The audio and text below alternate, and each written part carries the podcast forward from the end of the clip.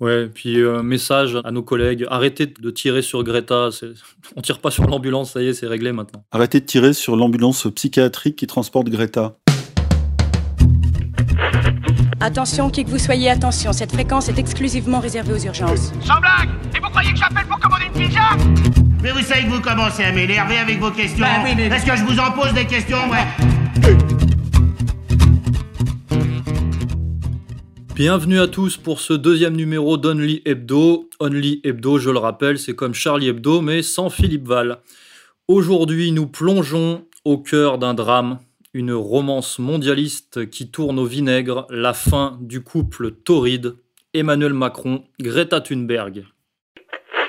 Ils sont 16, venus de 12 pays, des jeunes du monde entier qui depuis 8 mois manifestent pour le climat sans avoir l'impression d'être entendus. Les leaders mondiaux ont échoué à tenir leurs promesses en continuant d'ignorer la crise climatique et environnementale actuelle. Alors aujourd'hui, ces jeunes franchissent un nouveau cap avec une démarche exceptionnelle. Porter plainte contre 5 pays pollueurs pour non-respect de la Convention de l'ONU sur les droits de l'enfant.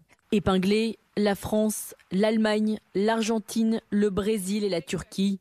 Les plus gros pollueurs du monde, comme les États-Unis, la Chine ou encore l'Inde, passent au travers, car ils n'ont pas ratifié le protocole qui autorise depuis 2014 des enfants à porter plainte devant l'Organisation des Nations Unies. Mais pour les jeunes militants face à l'urgence climatique, chaque action compte. Suite à la plainte, le comité de l'ONU est censé enquêter sur les violations présumées de la Convention et faire ensuite des recommandations aux États visés.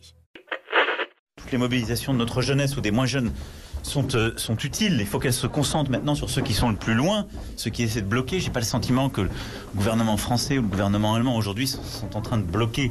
Il y a des tas d'actions citoyennes qui sont utiles. Là, des positions très radicales, c'est de nature à antagoniser nos sociétés. Et oui, Greta Thunberg, en un mot, comme ses parents comédiens avaient été embauchés pour jouer un rôle, celui d'émissaire de l'écologisme mondialisé. Et c'est vrai que Greta Thunberg avait toutes les qualités pour réussir. Elle est jeune, hein, c'est une adolescente, euh, je crois qu'elle a 16 ans cette année. C'est une femme, donc évidemment moderne, euh, insoupçonnable, irréprochable.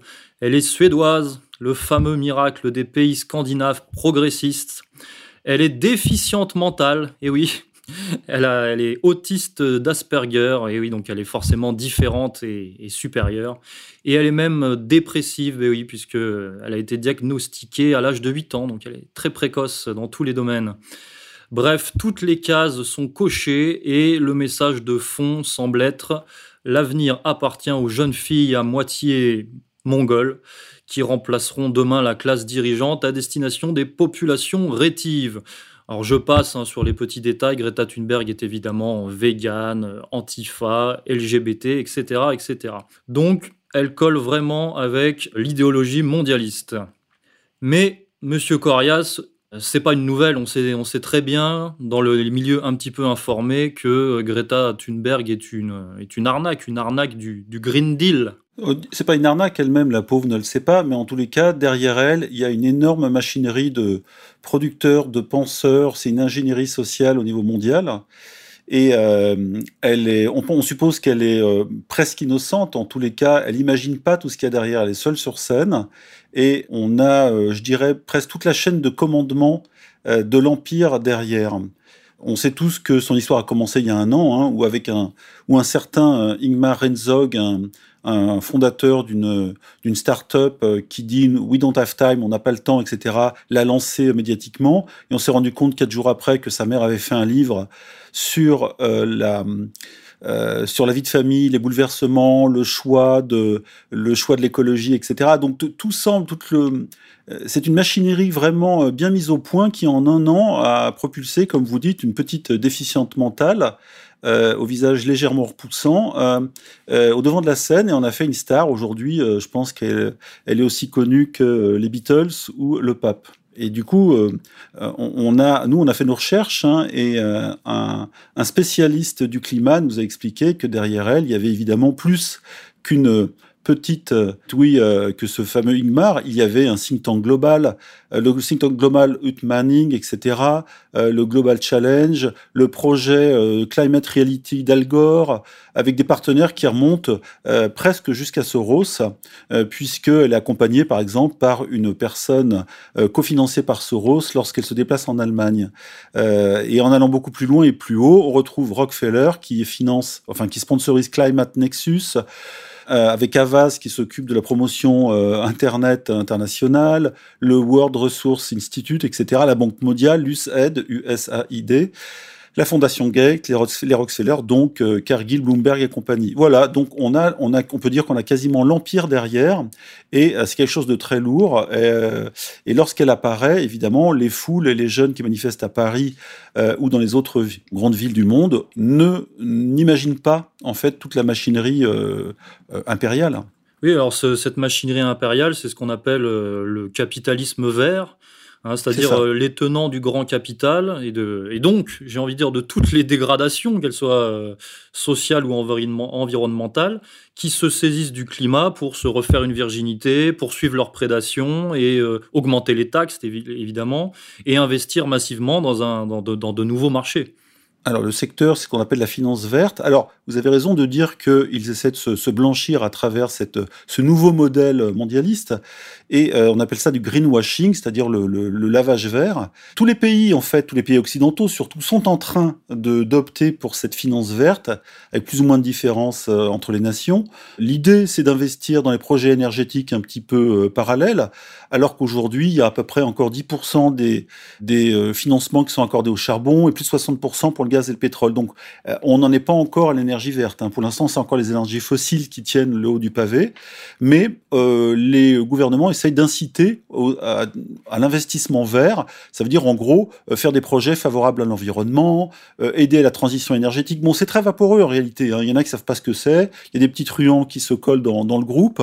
Et en gros, pour que ce soit concret, euh, il faut suivre un peu ce que dit Greenpeace, hein, qui est quand même l'aile verte de la CIA. Greenpeace dit qu'il faut éviter de financer le nucléaire. Ah bon, d'accord. Donc voilà, on, commence à avoir des choses assez euh, assez réalistes et tangibles. Et on voit, on voit qu'en France, euh, Macron est tenté, sous la pression des écolos, de mettre un terme au développement ou à la continuité du développement du projet nucléaire français. Oui, mais euh, c'est là où on, va passer un cap dans l'analyse, puisque dire que Greta est là pour faire passer la pilule, mobiliser les foules, euh, faire pression sur les gouvernements, d'ailleurs pour qu'ils appliquent l'accord de Paris que, Trump euh, avait envoyé paître, j'ai envie de dire c'est presque facile comme analyse, parce que ce qu'on remarque très récemment là ces derniers jours, puisque nous sommes une émission très réactive, c'est qu'il y a un revirement sur Greta, et oui, on rentre dans l'ère du Greta bashing puisque le, milieu politico-médiatique français, notamment, vouait un véritable culte à la, jeune apôtre, la, la, prophète du Green Deal il y a encore quelques semaines, euh, la représentante de tous des bobos du monde entier. Mais le ton est en train de changer, puisque Macron, cette semaine, s'est désolidarisé de Greta. Il a dit qu'elle était trop radicale. Et Greta, elle, a porté plainte contre la France euh, contre la France, contre l'Allemagne, contre l'Argentine, contre le Brésil et contre la Turquie, avec euh, une quinzaine de militants, d'activistes, euh, pareil, de, gamins de, 15 ans, pour inaction politique dans la lutte contre les réchauffements climatiques, etc., etc. Donc on a l'impression que de plus en plus certains tenants du mondialisme comme Macron vont peut-être se débarrasser du, boulet euh, du boulet Greta. Et d'ailleurs on peut observer que tous les petits soldats du, système j'ai vu ça très récemment euh, comme les chroniqueurs de France Inter etc etc se mettent à critiquer à critiquer Greta. Ce qui n'était pas le cas il y a encore euh, deux mois quoi oui, parce que alors là, vous avez cité la liste, c'est intéressant, la liste des pays qui sont visés par les plaintes de, de la jeune fille autiste euh, Asperger et compagnie. En réalité, on voit que ce sont toujours les mêmes cibles. Moi, je reprends toujours Greenpeace parce que c'est le modèle. On voit que ce sont les cibles un peu de Greenpeace sur les pays pollueurs, les pays méchants. En fait, les pays de l'axe du mal, il y a la France dedans, l'Allemagne. En fait, tout ce qui ne, ne, euh, ne s'abaisse pas, ne se soumet pas aux, injonctions de l'Empire se retrouve dans le mauvais camp. Et elle ne fait que traduire ça du haut de ses 14 ou 15 ans. et donc la France, soudain, se retrouve du mauvais côté parce qu'on n'irait pas assez vite, justement, dans le, grand changement vers un futur plus vert. Et ce qui est étonnant, vous avez oublié de citer un pays qui est le grand pays visé, selon moi, c'est la Chine. Euh, puisqu'on a vu, on le sait, euh, ce qui est assez drôle, c'est que Greta attaque la France parce qu'on serait de, de, gros producteurs de CO2. Je de CO2, pardon. Je rappelle quand même que le CO2, c'est-à-dire le dioxyde de carbone, n'est pas un polluant. Hein. On ne meurt pas en respirant dioxyde de carbone. C'est le monoxyde de carbone qui, euh, qui est très dangereux. Bref. Et donc la France euh, se situe assez loin dans la liste des pays qui sont les gros euh, producteurs, si j'ose dire, euh, de, de, CO2, et les premiers étant la Chine. Or pourquoi? Parce que la Chine, ces 20 dernières années, elle a un, un, un, je crois, un PIB qui a explosé. elle est en, en surdéveloppement, peut-être même en surrégime, elle a besoin d'énergie fossile, comme tous les pays qui se développent. charbon, pétrole, etc., pour son industrie lourde, pour ses transports, etc.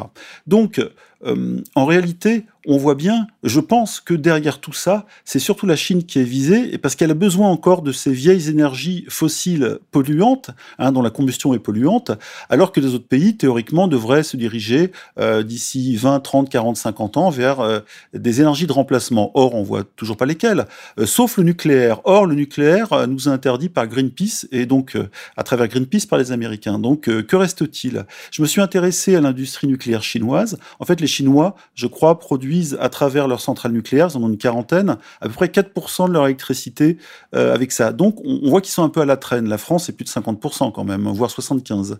Euh, donc nous, on pourrait théoriquement, puisque l'industrie nucléaire ne produit pas de CO2, on devrait être en tête des pays applaudis par Greta et toute la bande des mondialistes. Or, euh, là, on voit que j'ai l'impression que Macron a compris quelque chose, que derrière tout ça, il y avait, je pense, une, agression de l'Empire. Et si je parle de la Chine aujourd'hui, c'est bien parce que euh, après le, grand Satan euh, soviétique, ou en tout cas l'empire du mal, comme euh, il était appelé à l'époque, et puis le terrorisme islamiste, on a l'impression que le, le, grand danger qui est en train de nous être dessiné à nous, habitants du monde, c'est le péril chinois, le péril jaune. Et, et derrière toute cette ingénierie formidable sur l'énergie verte, la finance verte, etc., on a l'impression qu'il y a une attaque très ciblée contre la Chine. puisque, de fait, en attaquant la combustion des énergies, fossiles, eh ben, on s'attaque au développement de la Chine, qui en a encore besoin pour plusieurs décennies.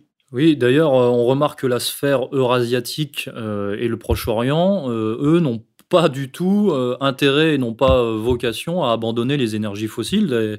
comme vous l'avez fait remarquer tout à l'heure, ils comptent bien là-dessus pour se développer. Donc euh, la Russie, la Chine, l'Iran et même, j'ai envie de dire, les États-Unis de Donald Trump, puisque le pétrole est une énergie plébiscitée par Donald Trump qui lui permet de soutenir son l'économie américaine simplement. Voilà, donc c'est là où on sépare Trump de éventuellement l'empire ou en tout cas le, pouvoir profond américain qui se trouve peut-être aussi derrière cette ingénierie euh, mondialiste euh, quasi généralisée. Je voulais dire juste une chose, il y a eu un article du Monde cette semaine, puisqu'on est dans, une hebdo, qui disait qu'il y aurait jusqu'à 7 degrés d'augmentation de température moyenne en 2100, tout en nous faisant peur en disant que les experts français du climat aggravent leurs projections sur le réchauffement. Or, on a notre spécialiste du climat qui nous a envoyé un, petit schéma qui disait que en l'espace de, de, de, près de 50 ans, on avait pris peut-être 0,1 à 0,2 degrés. Donc la prédiction euh, de tous ces petits think tanks ou en tout cas modèles de calcul euh, affiliés au mondialisme ne tient pas. Or, on, on, se rend compte que tout se tient en fait. Et euh, sinon, on se dit bah, pourquoi, pourquoi est-ce qu'on nous fait peur maintenant, soudain, avec euh, avec euh, le, la pollution au niveau mondial? Qu'est-ce qui leur prend? Alors, vous avez raison. Il y a derrière toutes les taxes, l'augmentation du prix de l'essence, peut-être aussi, on le voit, faire mal aux pays producteurs de pétrole ou les tenir mieux, comme l'Iran qui aujourd'hui ne peut, ne peut plus exporter théoriquement à cause des sanctions américaines son pétrole. Voilà, donc il y a un très grand jeu qui se mêle, le jeu géopolitique politique hein, entre les nations, la guerre économique, euh, qui est en train de se mêler à, ce, à cette espèce de délire de, de finance ou de développement vert. Oui, et euh, Macron euh, qui a une marge de manœuvre de plus en plus réduite dans ce, dans ce système, dans ce rapport de force, il est quand même en train d'essayer de, bah, de tenir sa barre et, on, constate qu'il s'aligne de plus en plus sur, le, sur, le, sur les tenants euh, les plus puissants en ce moment, qui sont apparemment l'axe Trump-Poutine. Et c'est vrai que on l'a vu à l'Assemblée générale de l'ONU, euh, on était quasiment ébahi, puisqu'on on a vu Macron critiquer le mondialisme officiellement. C'était quelque chose. En essayant de réconcilier Rouhani, qui était là à New York, hein, sous très haute protection, parce qu'il n'a pas le droit de se déplacer normalement, il est considéré comme un ennemi du pays, et Trump, et Trump l'a un peu envoyé bouler. Rouhani l'a écouté, mais reste très ferme puisque euh, les Américains et les Iraniens euh, s'envoient des coups à travers l'Arabie saoudite. Donc euh, Macron a fait s'est agité pour pas grand-chose en essayant de se de s'élever dans le grand jeu, mais pour l'instant il sert pas à grand-chose. En revanche, vous parlez d'axe Trump-Poutine, c'est pas faux parce que je pense que Trump a calculé que pour s'opposer à la Chine, qui dépassera de toute façon bientôt la puissance économique américaine, si c'est pas déjà fait, il a besoin en fait que la Russie ne soit pas pro-chinoise. Or, le dossier ukrainien a poussé, entre autres, il n'y a pas que ça, la Russie un peu dans les bras de la Chine. On, a vu un, défilé militaire euh, récemment lors de l'anniversaire de la victoire, etc., de, l'URSS sur les Allemands.